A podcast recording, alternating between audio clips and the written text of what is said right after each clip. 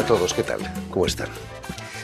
Las protestas de los agricultores franceses pueden llegar a bloquear París, la capital del país, si el gobierno no toma medidas para mejorar las condiciones de remuneración y de trabajo del otro oficio más viejo del mundo. El primer oficio más viejo del mundo no, es el que piensan ustedes, es quizás el de nuestro invitado de hoy, el artista mexicano Roberto Rébora, quien inaugura hoy en París una verdadera ronda de exposiciones. Muy buenas tardes, Roberto. Buenas tardes, Jordi. Muchas gracias por la invitación. Bienvenido a Radio Francia Internacional. Eh, ¿Podríamos considerar que la pintura como el, más viejo oficio del mundo, con permiso de las prostitutas? Em, bueno, yo no mm, me atrevería a, afirmarlo. Lo cierto es que como vestigio sí es uno de los eh, signos eh, en donde el, hombre, el individuo en general, se reconoce colectivamente como una familia, digamos, que tiene eh, identidad de grupo. Y en ese sentido, sí, como sabemos, el origen de la expresión, desde luego, está en la pintura. ¿Hay un cierto parentesco todavía entre la pintura de hoy en día y la de Altamira, por ejemplo? Desde luego que lo hay, porque yo soy de los que consideran que eh, no hay escuela, no hay pintura sin escuela. ¿Qué quiero decir con esto? Que la pintura de Altamira tuvo evidentemente decenios, sino es que centenares de años de elaboración de lo que sería el desarrollo de la escuela misma de las pinturas de aquel periodo histórico para llegar a ofrecer las eh, soluciones plásticas que conocemos, esa belleza de dibujo, esa belleza formal, que evidentemente detrás de todo esto hay una larga tradición de ejecución. Sus diseños en Altamira son extraordinarios, increíbles, ¿no? Por la simplicidad, por la síntesis a la que acudieron. Detrás de todo esto hay un estudio evidente. Es decir, no son obras, como se ha pensado mucho tiempo, casuales de un momento de improvisación frente al fuego. De ninguna manera. Es decir, aquella sociedad ya tenía eh, una forma de agrupación que salvando la distancia histórica que tenemos con ellos, ya era socialmente un acuerdo entre todos, ¿no? Es decir, en donde había el reconocimiento de distintos oficios, de que quién se dedicaba a qué, etcétera, ¿no? Como lo somos ahora. Roberto Rebora, te confiesas autodidacta, pero reconoces a Alfonso Lara Gallardo como maestro. Todo un personaje, ¿no? Bueno, eh, sí, porque don Alfonso fue, mm, fue más un maestro espiritual, espiritual en un sentido estricto, porque un gran, gran dibujante, es decir, fue el primer dibujante en mi vida, un hombre mucho mayor que yo, desde luego un hombre que para entonces debió haber tenido 50 años y yo debía haber tenido 15 años, por ahí 14, 15 años, en donde su manera de usar el, eh, la plumilla a tinta y su manera de trazar, para mí fue eh, una enseñanza por la agudeza y la libertad de su trazo. Tenéis muchas cosas en común. Eh, era muralista de iglesias, pero también fue eh, dibujante publicitario para Sears. Así es, así es. entre tanto, entre, entre él, toda su vida se dedicó a, es decir, vivió de hacer un doble trabajo, pero fue un hombre que cultivó eh, su, su religiosidad, un hombre profundamente dedicado a a un sentimiento eh, sagrado, religioso, y dedicó buena parte de su obra a la representación de la vida eh, católica cristiana. Todavía en aquella época, en los años 50, el dibujo tenía, tenía mucha más importancia que ahora, ¿no? Que, los ordenadores mm, están... Bueno, yo eh, considero que el dibujo no, no, no pierde en ningún momento su, su, importancia porque es un signo que contiene eh, su presente eh, de una manera inobjetable. Es decir, en ese sentido, la manera en que escribimos hoy, por ejemplo, es indudablemente un reflejo de nuestro tiempo. La manera en que se hacen cuadros hoy, se hacen dibujos hoy, a su vez son reflejo de nuestro tiempo. Por lo tanto, no pierde vigencia. Eh, permíteme, Roberto, que recuerde que, has nacido en Guadalajara en 1963 y que das tus primeros pasos en el arte como caricaturista y como también como ilustrador. Eh, ¿De dónde nace esa pasión por el dibujo? Yo creo que es una pulsión que tenemos eh, muchos niños, si no todos, una gran mayoría de niños que empezamos haciendo dibujos en nuestros cuadernos, ¿no? Yo eh, muy pronto eh, tuve la aspiración de, hacer eh, copias de caricaturas conocidas, de, sobre todo de, estas revistas de cómics que había en mi juventud. Y a mí me gustaba mucho, sentía mucho placer, mucha satisfacción por acercarme a, repetir esas figuras para sentir que, que, podía yo reproducirlas. Y ese fue el origen de mi oficio. Sí. ¿Cuándo el arte empieza a interesarte, porque pasar de, la ilustración al arte, es, el escalón es, grande. Sí, bueno, yo creo que en, un plano formal, eh, hacia mis 15, 16 años, eh, yo tuve un enamoramiento por lo que fue la vida del artista bohemio. No exactamente eh, directamente ligado a la pintura, pero sí, desde luego. Es decir, yo creo que es un lugar común para muchos de nosotros que nos dedicamos al arte el sentirnos apasionados por la aventura de Picasso en Montmartre o por eh, Modigliani y la manera en que vivió para llevar a cabo su trabajo, etcétera. Y este sentimiento de eh, reconocer que, había individuos capaces de dedicar su vida a cualquier costo para llevar a cabo su pasión artística fue algo que hizo Mella en mí y eso fue lo que me inclinó a dedicarme a esto. Esa bohemia, en el caso de Modigliani, por ejemplo, a veces se convierte en bohemia trágica, ¿no? Desde luego, porque yo creo que tiene que ver con eh, tiene que ver con el temperamento de cada uno, ¿no? Porque es decir, a un lado de él, este, había otros individuos eh, que tenían la misma pasión y que sin embargo su carácter no lo llevó a, eh, a la destrucción de sí mismos, ¿no? Ya en el 82, una editorial mexicana publica un libro dedicado a tu obra, un monográfico titulado Si existieras, señor mecenas, de Bettini Rébora. Eh, acabaste encontrando al mecenas que estabas buscando entonces. Sí, fue un, ha sido un, eh, bueno, yo recibí esta invitación hace tres años por parte de coleccionistas privados franceses. Para la exposición aquí en París. Así es, eh, eh, que vivieron, radicaron un periodo en México, conocieron mi trabajo, se hicieron mis coleccionistas, volvieron a París y en su conversación con sus pares, amistades, fue que decidieron invitarme en carácter privado para desarrollar a lo largo de tres años mi trabajo y darlo a conocer aquí en Francia. Y fue un, eh, llegó esto justamente al año de haber iniciado la pandemia, justamente cuando aún el mundo estaba del todo mm, recluido. Para mí era muy, eh, mm, era extraordinario pensar que yo estaba recibiendo una invitación para salirnos de ese ostracismo, Dominique y yo, mi compañera, la mamá de mis hijos, eh, para venir a vivir a, a, Tours, aquí a una hora de París, justamente porque estaba relacionado con aquella publicación que hice y que nombré si existiera señor Mecenas cuando yo tenía 19 años. Es decir, pasaron cerca de, pues no sé cuántos, de 19 a los 57, pasaron todos esos años y se cumplió lo que fue un título que sin proponérselo anticipó lo que estoy viviendo en la actualidad. ¿Qué hubiera sido de tu vida si ese mecenas hubiera aparecido hace 50 años? Eh, yo creo que el coleccionismo privado juega en algún sentido el papel del mecenazgo, es decir, porque eh, no es eh, desde luego algo excepcional. Yo creo que muchos de los artistas que logramos tener, logramos salir adelante en el muy difícil mundo de dedicarte a la pintura, en la actualidad y siempre, podemos vivir gracias eh, a gente cercana que se conmueve no necesariamente por los frutos de nuestro trabajo, sino por la pasión que nos envuelve. Y ahí hay, yo recuerdo, porque así lo fue, hacia mis 16, 17 años, yo fui a hablar con amistades de mis padres para solicitarles apoyo para yo dedicarme a hacer mi trabajo. Entonces, en algún sentido, no tiene las características del mecenazgo, ni mucho menos, pero el coleccionismo privado es una forma que permite el desarrollo artístico. Por supuesto. Un año después de la publicación de ese libro vas a viajar a Italia, donde vas a vivir ocho años. Eh, la excusa era trabajar el grabado con, con Enrico Valecchi, si no me equivoco. Eh, vivir en Italia eh, es como vivir en un museo, ¿no? Sí, bueno, yo viví en Florencia y a mí Florencia cuando llegué a mis 20 años ejerció literalmente un encantamiento. O sea, yo me dije, yo de aquí no me puedo ir.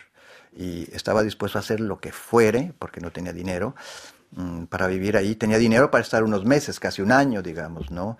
Pero encontré la manera de ir articulando las posibilidades hasta que llegó eh, una especie, a su vez, de apoyo eh, del señor Enrico Valecchi, casado con la propietaria de, un, eh, de una estampería, de un centro de arte gráfico conocido internacionalmente que se llama Il Bisonte, donde yo empecé trabajando como asistente y terminé siendo, eh, digamos, alumno o, ejecutante de mi propio trabajo, en tanto que además trabajaba para la institución.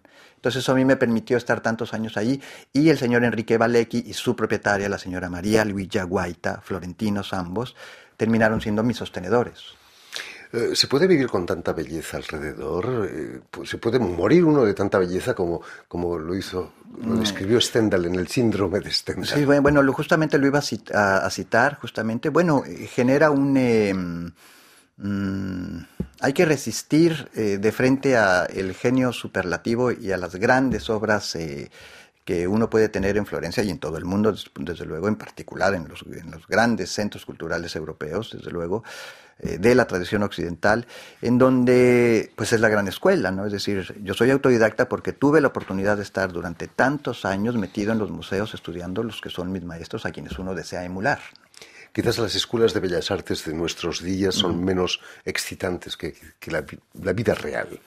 Yo creo que tiene que ver también con cuestiones eh, caracteriales. Eh, por, por citar a un artista de genio, para mí el mayor artista histórico mexicano, José Clemente Orozco, jalisciense también. Él primero hizo una carrera de, mm, de agricultura, de agricultor, no, no, no agricultor, nada más. Él hizo, él se tituló como licenciado en em, en agronomía. En agronomía, justamente. Y estudiando agronomía, él se fue a la academia a dibujar con modelo por su pasión que tenía ya por el dibujo y esas cosas. Entonces nos damos cuenta cómo caracterialmente, a su vez, eh, una escuela de bellas artes puede también ser una puerta de entrada a la creación. No está mal. También has vivido eh, temporadas en Nueva York o en Viena, eh, dos ciudades imperiales, bueno, una quizás imperialista más que imperial. Viena también es una de esas grandes capitales del arte ¿no? europeo. Sí, tienen dos museos extraordinarios, el Neuer este, Pinacothek y el Ancien Pinacothek, que son, yo pasé allí eh, seis meses viviendo, tuve una invitación para ir de septiembre a enero del gobierno, que vieron una exposición mía, un grupo de austriacos que vivieron en la Ciudad de México y mm, me seleccionaron para ofrecernos este periodo viviendo allá. Y lo mismo, ahí están, por ejemplo, los tres retratos que hizo Velázquez de Margarita, que dice, hay dos o tres años de diferencia entre ellos, en donde es un espectáculo poder tenerlos ahí de frente, porque eso a mí me permitió ver qué sucedió con el pintor más virtuoso de la historia, Diego de Velázquez, conforme pasaron dos años de un retrato, después volvió a, retratar a la infanta y la volvió a retratar tres años más tarde. Y lo que, lo que se observa es cómo se va depurando la técnica hasta prácticamente volverse intangible. Y eso te lo da un gran museo, como pueden ser los museos bien. Naturalmente. E, eres además de artista, editor, diriges el taller Editoria, una editorial dedicada a la poesía y, al libro de arte, imagino. Eh, ¿Son libros de arte lo que editas exactamente? Bueno, yo nunca los he considerado así. Son libros tradicionales hechos exclusivamente con tipografía, con prensa móvil, eh, manufacturados eh, cada uno de manera individual, numerados. Eh, la poesía no se vende precisamente, entonces para nosotros casó muy bien la fascinación de generar ediciones muy, muy cuidadas para ofrecerlas a nuestras amistades como una forma de compartir la lectura en voz alta. Se está perdiendo el valor libro, quizás con la digitalización de, nuestra sociedad, eh, el valor libro está bajando y hay que defenderlo. Yo no, yo no estaría tan cierto de ello porque yo creo que los medios actuales han permitido una lectura mucho más amplia en la actualidad. Es decir, probablemente antes de los celulares la gente leía menos, yo creo que ahora la gente lee más. ¿Y qué quiere, ser, qué quiere decir eso? Hay un paso del celular a el libro, ¿no? Porque el libro tiene la gran ventaja de que lo que te da es continuidad e intimidad, cosa que no te da el aparato electrónico, ¿no? Entonces yo creo que el libro siempre va, a tener su lugar base en, eh, en, aquellos que desean verdaderamente estudiar con un poco de mayor seriedad. Para empezar, porque la luz eléctrica del aparato puede ser muy agotadora para los ojos, para empezar. ¿no? E, es un oscuro objeto del deseo, un libro. Es sensual, quizás el tacto, esos el gramaje del papel. Yo creo que es la invención mayor del hombre, es decir, es decir eh, eh, un pequeño objeto eh, discreto le puede cambiar la vida a una inteligencia que sepa encontrar las enseñanzas que contiene. En el 2011 te conceden el premio Rufino Tamayo allí en México. ¿Cambió tu vida también ese premio? Bueno, fue un reconocimiento nacional que mm, en algún lugar, como los premios que caen del cielo, te conmueve para empezar, ¿no? Porque, porque bueno, eh, eh, los concursos para un pintor o para todo artista son una posibilidad también de sobrevivencia, ¿no? Es decir, no es tanto la aspiración de ganarte el premio, porque en realidad yo creo que tiene que ver realmente con el azar, ¿no? Eh, pero el hecho de que me lo dieran sí, fue un, sí fue una confirmación de mucho esfuerzo, eso sí. Volviendo a las exposiciones que inauguras hoy aquí en París, eh, ¿qué, supone para ti París, después de haber vivido en Viena, en Italia, en Florencia? Bueno, em, yo creo que como una gran, gran cantidad de personas, la cultura francesa fue mi formación. Es decir, yo leí a los autores franceses desde joven, desde mi primera juventud, justamente porque me relacioné con poetas y con escritores desde muy joven. Y ahora tengo la oportunidad de leerlos en francés porque estoy aprendiendo el francés. Es decir, tengo prácticamente dos años haciendo el ejercicio de exclusivamente leer en francés. Esto para avisar, para, para encontrar es eh, la posibilidad de aprender el francés. Entonces, para mí eso es un motivo de profunda satisfacción y el hecho de tener la frecuencia de asistir, desde luego, a los museos. Es decir, yo soy alguien que puede venir a París, eh, que vivo aquí a una hora, y si vengo cinco días, puedo pasar tres días metido en algún museo de mi interés estudiando mis pasiones, ¿no? que son los autores que yo amo. ¿no? Entonces, eso es una gran oportunidad. Y a pesar de la avalancha de turistas, siempre se encuentra una sala desierta en algún museo. ¿no? Bueno, pues convivimos con la, la multitud de individuos que habitamos esta tierra y pues no hay de otra. ¿no? Eh, recordemos que las dos exposiciones, una la tienes en la Lodo Gallery, en la calle Verneuil, en el distrito 7, y la otra en la Galería Odile Texier, que está en un sitio maravilloso, en los jardines del Palais Royal. Es un lujo ¿no? exponer allí. Sí, es un, yo agradezco mucho la, la, lectura que han hecho de mi trabajo, el interés que han tenido en, en lo que yo hago. Y agradezco mucho, desde luego, a la Jens Neno, a Jens Neno, que, me, que es donde se abre la exposición este, hoy en la noche, en donde el día 31 mm, de eh, este mes voy a tener una conversación con la crítica de arte Bárbara Lagier eh, a las seis y media de la tarde. Esto en un contexto, para mí, mm, que no lo pude siquiera haber imaginado, porque me voy a encontrar eh, en un rodeado de gente que tiene desde luego eh, la sensibilidad, la sensibilidad y la, eh, el interés cultural. Entonces yo ahí voy a poder un poco mm, develar cuáles han sido la manera en que he podido ir desarrollando mi propio lenguaje.